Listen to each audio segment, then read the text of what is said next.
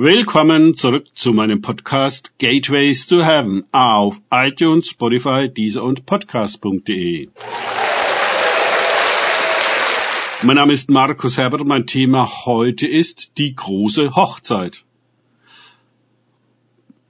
Weiter geht es in diesem Podcast mit einem Kapitel aus dem Buch Ein Turm bis zum Himmel. Der Geist Babylons gestern und heute meines Freundes Frank Krause.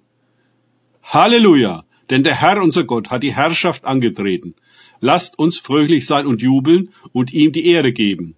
Denn die Hochzeit des Lammes ist gekommen und sein Weib hat sich bereit gemacht. Offenbarung 19, 7. Nach den Kapiteln 17 und 18 des Untergangs von Babylon erfahren wir nun im Kapitel 19 der Offenbarung, dass es eine parallele Entwicklung dazu gibt, nämlich die Vorbereitung einer Hochzeit. Die Hure geht, die Braut kommt. Wie wichtig für uns das zu wissen, denn der Kollaps des Systems ist sehr bedrängend und kann uns dermaßen in den Bann schlagen, dass wir nur noch schwarz sehen und gleichsam mit in die Tiefe gerissen werden, die für Babylon vorgesehen ist, aber nicht für uns. Ich fürchte, viele werden der Hure jedoch selbst in den Abgrund folgen. So sehr sind sie mit ihr verbunden und können sich nicht vorstellen, dass es eine Welt gibt, eine Möglichkeit, eine Zukunft jenseits ihrer Geschäfte. Uns, die wir den Weg aus der Stadt der Götzen nehmen, die der Mensch als Gegenentwurf zur heiligen Stadt Gottes kreiert, hilft der Heilige Geist, unsere Augen von der irdischen Verwüstung abzuwenden und auf die Herrlichkeit zu richten, die sich genau zur selben Zeit im Himmel ereignet. Hier fallen völlig gegensätzliche Ereignisse und die Reaktion darauf in einem Augenblick zusammen. Untergang und Aufgang, Ende und Anfang, Weinen und Jubeln, Bestürzung und Freude, Asche und Schönheit. Babylon verkörpert die Hurerei. Die Braut des Lammes, die Gemeinde Jesu, verkörpert die Treue. Womit identifizieren wir uns? Welchen Weg gehen wir? Welches Geistes Kinder sind wir? Wir werden aufgefordert, Babylon zu verlassen. Der erste Schritt ist eine Abwendung unserer Aufmerksamkeit bzw. unserer Augen von der Hure hin zu Jesus, der den wahren, integren und göttlichen Menschen verkörpert. Wir wollen nicht nur etwas Theologisches über die Braut des Messias wissen. Wir wollen sie werden, klar und rein, strahlend und schön in Wahrhaftigkeit und Liebe. Ein menschlicher Spiegel himmlischer Herrlichkeit. Unendlich viele Hureneigenschaften sind abzulegen und entsprechend viele Brauttugenden anzuziehen. Die Hure hat die Welt für lange Zeit darüber getäuscht, dass es eine Braut überhaupt gibt. Wo sind die Heiligen und Gerechten, die den Weg des Lebens und der Liebe gehen?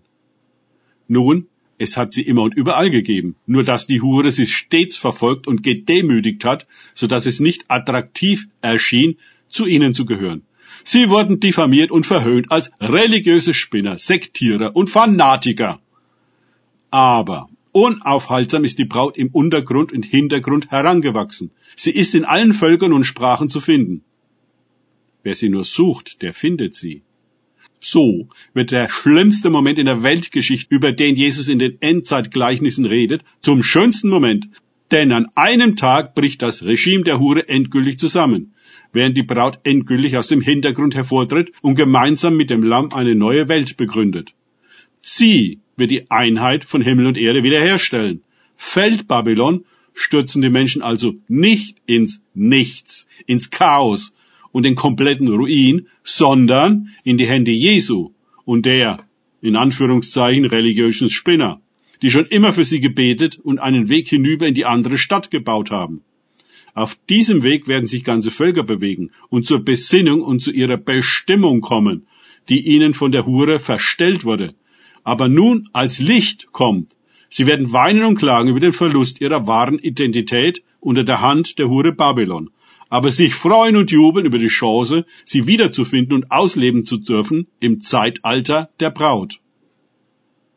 Vorbei ist die Leidenszeit der Einwohner Zions. Sie streuen sich nicht mehr voller Verzweiflung Asche auf den Kopf, sondern schmücken sich mit einem Turban.